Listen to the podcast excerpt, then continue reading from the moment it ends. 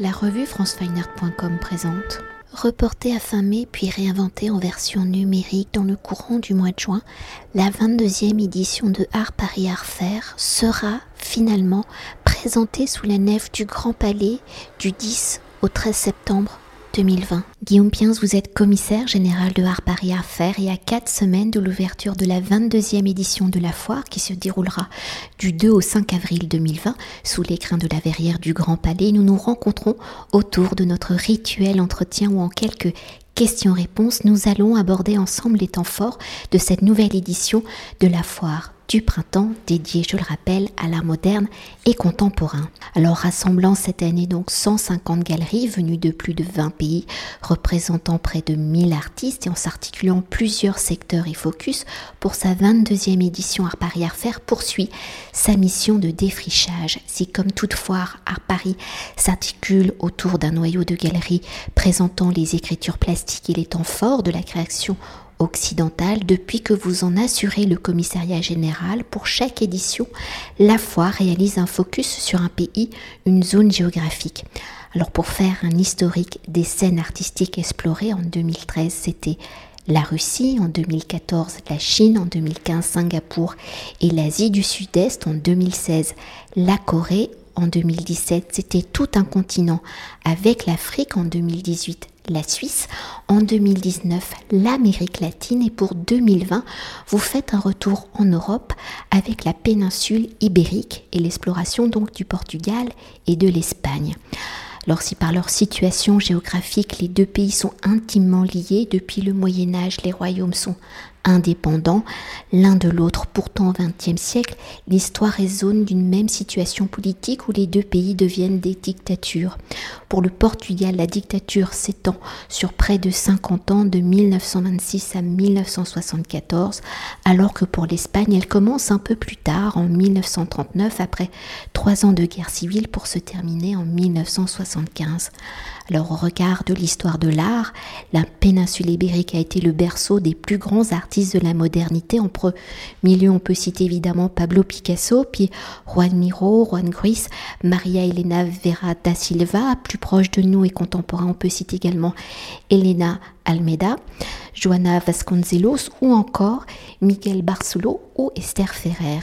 Alors la scène de la péninsule ibérique ne se résume pas à ces quelques noms, c'est à travers 25 galeries présentant 80 artistes, des maîtres modernes aux artistes contemporains, que Étoile du Sud une exploration de la péninsule ibérique avec un commissariat confié à Carolina Gros, commissaire indépendante basée à Barcelone, que le public amateur d'art pourra découvrir les singularités de l'art espagnol et portugais des années 1950 à nos jours. Alors si on ne peut pas parler évidemment des 80 artistes et des 25 galeries pour nous donner un perçu de la création ibérique, pouvez-vous nous présenter quelques artistes au regard de ces 80 artistes présentés des années 1950 à aujourd'hui, au regard de son histoire politique, de son territoire de connexion et de porte d'exil, de ses cultures comment se dessine cette scène ibérique et au regard des grands maîtres cités précédemment, comment depuis les années 1950 la scène artistique a-t-elle évolué A-t-il fallu attendre la fin des dictatures dans les années 1970 pour que les artistes puissent s'exprimer librement, revenir dans leur pays? Beaucoup de questions, effectivement des questions qui, sont, qui, seraient, qui mériteraient un très long développement. Peut-être que je vais revenir déjà sur le, un peu les articulations du projet. Je pense que c'est bien parce qu'effectivement, il y a une plateforme euh, de galeries, de galeries qui viennent euh, euh, d'Espagne, du Portugal, c'est à peu près 12 galeries, et auxquelles se joignent évidemment des galeries françaises et internationales qui présentent leurs propres artistes ibériques. Donc c'est toujours l'intérêt de ces thèmes qu'on fait à Paris, c'est que euh, ça donne une direction et euh, évidemment euh, ça donne une coloration particulière à la foire. Donc c'est aussi une façon chaque année de balayer un sujet en profondeur et quand on parle de profondeur, c'est vrai que on travaille avec une commissaire, une commissaire qui travaille aussi bien Carolina Grau en Espagne qu'au Portugal. On a fait très attention à cet équilibre euh, même si l'Espagne l'emporte toujours un peu, puisque c'est un pays qui est plus grand que le Portugal, même si le Portugal est un petit pays qui a une très grande histoire, mais c'est vrai que géographiquement, euh, voilà, euh, les Espagnols, les artistes espagnols seront plus nombreux que les artistes portugais. On a aussi souhaité adjoindre comment dire, un programme vidéo qui va être extrêmement intéressant. Il, s'agit de huit vidéos avec des artistes aussi bien donc espagnols que portugais et qui est une production qu'on n'a pas vue en France. qui a été faite dans les huit dernières années, avec euh, des sujets euh, qui abordent euh, aussi bien la question de la mémoire, dans des pays qui ont été évidemment soumis à, des évolutions, de passer la dictature, à la démocratie, l'intégration européenne, tout ça dans un temps très court. Effectivement, la question de mémoire et de construction euh, de, la construction de l'histoire et l'interprétation de l'histoire est, vraiment quelque chose qui, qui euh, occupe, euh, je veux dire, qui est, qui est le centre d'intérêt de beaucoup d'artistes. Il y a aussi effectivement des questions qui concernent le changement climatique, des questions qu'on vit tous, le rapport homme-femme. Et voilà, donc ce sera à mon avis un programme très intéressant. Et euh, aussi, on aura euh, des installations. On a par exemple euh, ces murs monumentaux qui sont à l'entrée de la nef sud et nord. Donc, on a la chance d'avoir effectivement des installations de Rui Moreira, qui est un très très bon artiste portugais. Euh, on aura une installation à l'extérieur du Grand Palais d'une artiste portugaise qui s'appelle Marisa Ferreira et qui est inspirée par un projet de Le Corbusier. Euh, donc c'est toute cette relation aussi euh, des utopies en fait, des utopies architecturales, mais qui c'est les utopies de la société, confrontées à la réalité actuelle aussi de, ce qui se passe et, surtout d'ailleurs beaucoup dans la péninsule ibérique, de cette, par exemple de la promotion immobilière qui défigure les villes. Donc voilà, des questions qui sont finalement euh, euh, passées, présentes et qui euh, voilà, touchent à la péninsule ibérique, mais touchent tout le monde en fait. Ce focus est vraiment, ce sera effectivement un parcours dans l'histoire, enfin des années 50 à nos jours, euh, il n'a pas la prétention d'être exhaustif, hein, je l'ai tout de suite, mais euh, il est euh, parmi pour moi les, points intéressants de ce qu'on va pouvoir voir. Alors je vais, je vais bien scinder le Portugal, l'Espagne. Si on parle de l'Espagne, je trouve qu'il y a par exemple des galeries qui vont nous faire découvrir toute une génération d'artistes conceptuels des années 70 à Madrid qu'on connaît assez peu. Donc je pense à Matteo Maté, je pense euh, Dario Villalba, qui est un artiste qui est, mort aujourd'hui, mais euh, dont on a pu voir le travail à la dernière Biennale de Lyon. Et c'est quelqu'un qui s'est beaucoup, euh, qui a introduit une dimension picturale dans la photographie, et plus que ça, qui s'est vraiment intéressé aux questions de, marginalité, d'identité. Il y a un éclairage sur effectivement des périodes moins connues pour nous de, de l'histoire de l'art en Espagne. effectivement, on a une galerie historique est Marc Domenech, qui amène toujours des trésors. Donc on verra des tapièces euh, de la première période, par exemple, qui sont très inspirées par Miro. Euh, et puis d'autres artistes, par exemple, liés au surréalisme euh, catalan. Voilà, des choses qu'on connaît moins, en fait, historiquement en France. et si je prends des artistes plus contemporains, il y a, par exemple, des galeries comme Albaran Borde, qui est une galerie assez récente à Madrid, hein, mais qui est en train de faire une percée fulgurante.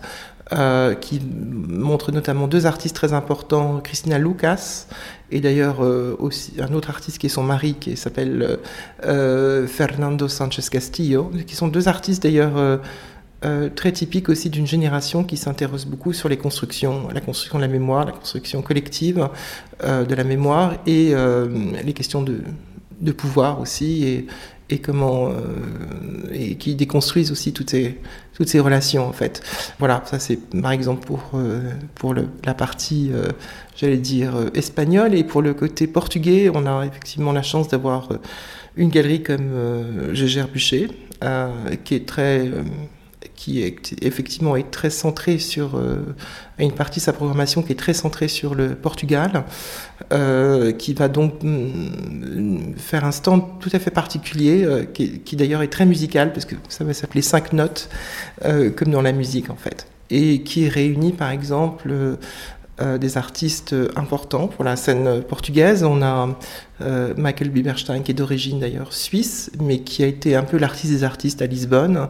Et euh, dans la génération des années 60, des artistes comme Mielek Branco, qu'on a d'ailleurs pu voir à Paris au musée de la chasse et qu'on verra d'ailleurs prochainement, puisqu'on sait qu'il y aura une saison de portugaise en France à partir de 2021, donc c'est un peu aussi annonciateur de ce qui va arriver à Paris. Et puis un autre artiste aussi, Rui Moreira, et puis d'autres galeries, par exemple, je pense à par exemple Nadia Badia qui montre Georges Queiroz, qui d'ailleurs est, étudié à Düsseldorf et qui est un univers très particulier, comme beaucoup, d'ailleurs, j'allais dire des univers des artistes de la péninsule ibérique. C'est jamais vraiment des écoles, c'est toujours des individualités très fortes. Euh, donc lui, c'est effectivement une, conception très symboliste. En fait, il y a une espèce de fusion entre peinture et dessin et, euh, donc tout un imaginaire. Euh, voilà, on pourra aussi citer effectivement Joana Vasconcelos qui sera présente dans, d'ailleurs dans deux galeries, Valérie Bach, la patinoire royale qui est à Bruxelles, et une galerie suisse, Going Contemporary. Voilà, c'est quelques quelques petites indications de, voilà, de ce qu'on pourra voir et évidemment il y aura beaucoup d'autres choses à découvrir. Et pour continuer de défricher les scènes contemporaines, je le rappelle, en 2018 pour sa 20e édition, Art Paris Art Faire présentait 20 ans un regard sur la scène française, un regard qui se poursuivait en 2019 avec une scène française d'un autre genre, les artistes femmes à l'honneur, et cette année, pour 2020, ce regard sur la scène française y raconte des histoires communes et peu communes, présentant ainsi 21 artistes nés pour la plupart dans les années 1980 et orchestrés sous le commissariat de Gaël Charbot. Alors quels sont ces artistes dont les œuvres mettent en avant des notions de récit, d'histoire singulière et universelle et au regard de la scène actuelle, les œuvres à récit sont-elles au cœur des préoccupations de la jeune scène artistique. Donc déjà, je voudrais revenir sur plusieurs choses. C'est vrai que Art Paris, d'une manière très volontaire, a, vraiment endossé ce, soutien à la scène française et euh, qui est ô combien important euh, parce qu'il y a beaucoup de talents en France et, malheureusement, ils ne sont pas assez valorisés par euh, les institutions en France, contrairement à ce qui se passe dans d'autres pays européens. Voilà, je vais rester au niveau de l'Europe. Donc, on a effectivement une scène qui est avec des pratiques très hétérogènes et des talents euh, nombreux.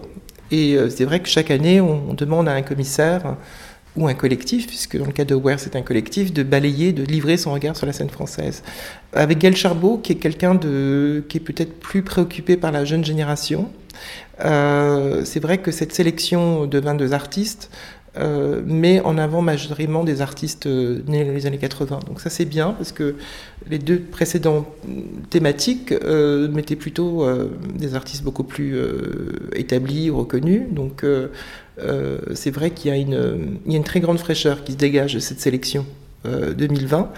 Alors c'est vrai qu'elle est centrée autour du récit. Alors je pense que tous les artistes ont bien conscience aujourd'hui que il travaille après le déclin des récits et des grands mythes. Euh, on, est, tous bien conscients de ça, mais euh, cependant, c'est impossible de ne pas euh, s'inscrire dans un récit, qu'il soit personnel, familial, social, politique, microscopique ou relié donc au cosmos, à l'échelle du cosmos.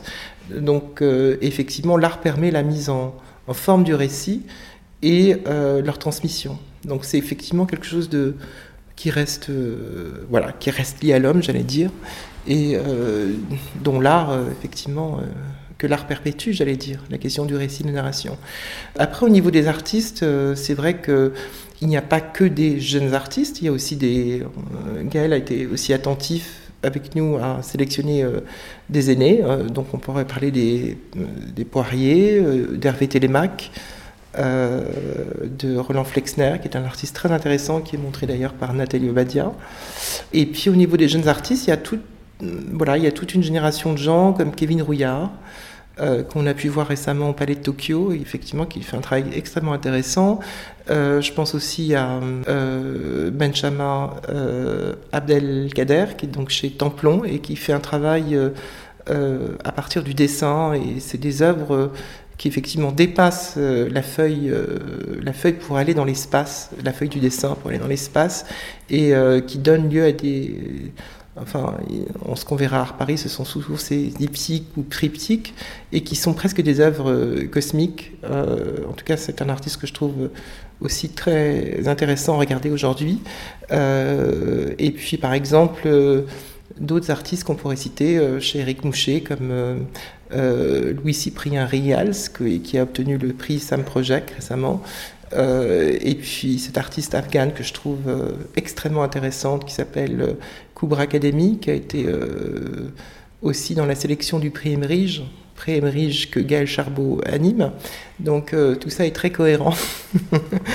Euh, voilà, donc euh, je trouve ça très intéressant de voir tous ces talents prolifiques. Je pourrais parler aussi de Anita Molinero chez Thomas Bernard, qui va bientôt avoir aussi une exposition au Musée moderne de la ville de Paris, je crois. Donc c'est vraiment des noms qui sont à retenir. Voilà. Et toujours pour continuer avec la jeune scène artistique, les talents émergent et toujours dans ce désir de défricher Paris à refaire avec promesse accueille 14 jeunes galeries. Alors pour s'attarder sur les nouvelles écritures plastiques cette année, y a-t-il des tendances? Je pose un peu la même question chaque année, hein, des tendances qui se dessinent d'Abidjan passant par Sofia, Lima ou encore Bruxelles au regard des cultures et des différentes scènes. Les préoccupations des jeunes artistes sont-elles les mêmes Déjà, nous on, est, très contents de, de cette sélection de promesses euh, cette année. Voilà, donc parce que euh, on pense qu'elle va tenir toutes ses promesses, dans la mesure où, euh, sur les 14 galeries qui ont été sélectionnées, puisque c'est 14 galeries qui bénéficient d'une subvention de la foire pour être présents au Grand Palais, hein, il faut le rappeler, c'est quand même des galeries, sur les 14, et 11 sont vraiment des nouvelles enseignes, vraiment. Donc il y a une très grande fraîcheur. Et euh, dans la sélection, finalement, on retrouve un peu l'ADN de la foire, en fait. Je veux dire, à la fois euh, un regard sur les scènes européennes, donc euh, France inclus, mais je pense à, cette année aussi à la Bulgarie, par exemple. Il y a une galerie de Sofia qui vient avec des artistes passionnants. Voilà, c'est une galerie que j'ai rencontrée, donc, qui est aujourd'hui à mon avis, la meilleure galerie de Sofia, et, dont, les artistes d'ailleurs sont en, un des artistes est en résidence euh, à la Cité des Arts à Paris. Euh, donc ce sera une présence bulgare qui est bienvenue. Euh, on a effectivement aussi toujours l'Italie qui est présente, la Belgique. et puis de l'autre côté, il y a toute une partie de, jeunes galeries, cette année d'ailleurs, beaucoup liées à la scène africaine. Je pense à 31 projets, euh, Septième Galerie, euh, Véronique Riffel, euh, qui sont toutes des, très jeunes enseignes, mais qui sont très actives sur la scène africaine. Donc ça, ça me fait très plaisir. Donc on verra beaucoup d'artistes africains, ce qui nous renvoie aussi à tout le travail qu'on avait fait en 2017 sur le Focus Afrique, qui a eu, qui a eu une énorme portée en fait. donc ça, c'est important de voir que une foire aussi peut, comment dire, peut contribuer à la visibilité de scène et euh, ce n'est pas que un rendez-vous de marché, mais c'est aussi euh, euh, des fois des, comment dire, un événement qui peut permettre de donner une visibilité à des scènes qu'on voit peu à Paris. donc ça, c'est, on, s'en réjouit. Et puis il y a une présence aussi Amérique latine qui a été effectivement mise à l'honneur l'année dernière. Donc quelque part, Promesse incarne un peu tout le, tout le travail qu'on a fait sur à la fois l'exploration, l'émergence et euh, cet intérêt pour à la fois les scènes européennes dans leur diversité, hein, puisqu'on a aussi une galerie, une jeune galerie de, Lisbonne qui s'appelle Foco, euh, qui vient avec euh, aussi des artistes très talentueux portugais qu'on ne connaît pas.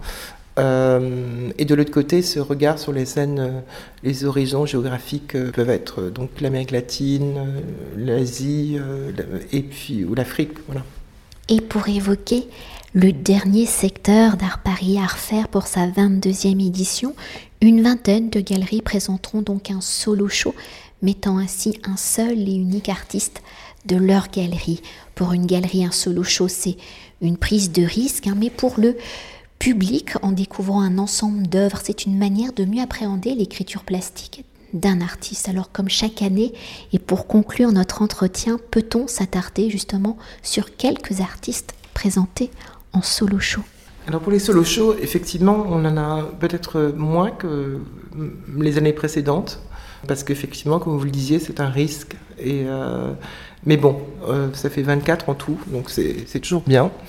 Euh, et parmi, j'allais dire, les choses qui, je pense, intéressantes à découvrir cette année, on a aussi bien des solo shows qui sont dédiés donc à des artistes déjà connus. Je pense à Roger Baleine, qui est un artiste sud-africain, euh, qui est présenté par euh, Caroline Smulder et Karsten Greve, euh, et qui fait écho en plus à son exposition qui a lieu à Paris en ce moment, une exposition que lui-même a conçue d'une manière différente donc c'est plus qu'une exposition, j'allais dire, à Saint-Pierre. Donc on est très content d'accueillir ce projet parce que ce sera vraiment une d'après ce que j'ai compris, ce sera vraiment une véritable installation pour la foire en fait.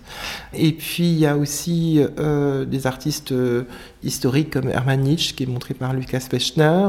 Je pense aussi euh, à Ian Davenport qui est un, artiste qui est lié au Young British Artist et qui est montré par cette galerie italienne Luca Tomasi. mais il y a aussi des artistes français comme par exemple je pense à Invader qui est un qui est plutôt lié au street art, et, je trouve que c'est une démarche extrêmement intéressante. Donc, il y, a, toujours cette ouverture de Art Paris de, de regarder euh, effectivement, euh, voilà, aussi des individualités, j'allais dire. Et je pense aussi euh, cette année à un, un, solo show qui va, à mon avis, être très intéressant, qui est consacré à un artiste cubain qui est qui s'appelle Jess Fernandez et qui, est plus connu pour son travail photographique, euh, et là, on verra en fait des objets qu'il a créés, des dessins, et euh, ça va être une véritable découverte. Je pense que c'est un solo show qui va compter en tout cas. Euh, je pourrais parler aussi de Gregory Forstner chez Zing Gallery, qui est un travail en peinture, aussi un jeune artiste français. On aura donc voilà différents différents champs de vision, différentes pratiques à l'œuvre. Et pour terminer notre entretien, est-ce que vous avez envie de dire un petit mot particulier pour conclure, euh, pour donner envie aux gens de venir découvrir la 22e édition? Je crois que le plus important à dire, que c'est vraiment une foire qui est vouée euh, à l'exploration et, qui est une foire aussi, euh, j'allais dire, de passion. donc c'est bien de parler de la passion. On est dans un monde d'argent, comme vous le savez, et c'est effectivement une foire qui permet euh, de se faire plaisir. Donc ça, je pense que c'est euh, toujours bien dans les temps euh, dans lesquels que nous traversons. Et puis c'est vrai que pour nous, c'est la dernière édition au Grand Palais. Donc ça, c'est important de le dire. Donc c'est peut-être la conclusion d'un chapitre. Et euh, en tout cas, le, le début, euh, parce qu'on est déjà en réflexion sur ce qu'on va faire après, mais il va falloir qu'on se réinvente aussi. Euh, on va partir donc, comme tout le monde le sait, à partir de 2021 dans le Grand Palais éphémère qui se trouve au Champ de Mars. Donc on quitte la coupole du Grand Palais pour, pour le Champ de Mars, ce qui va être effectivement un énorme, aussi une autre aventure. Merci beaucoup. Merci à vous. Cet entretien a été réalisé par franceweiner.com.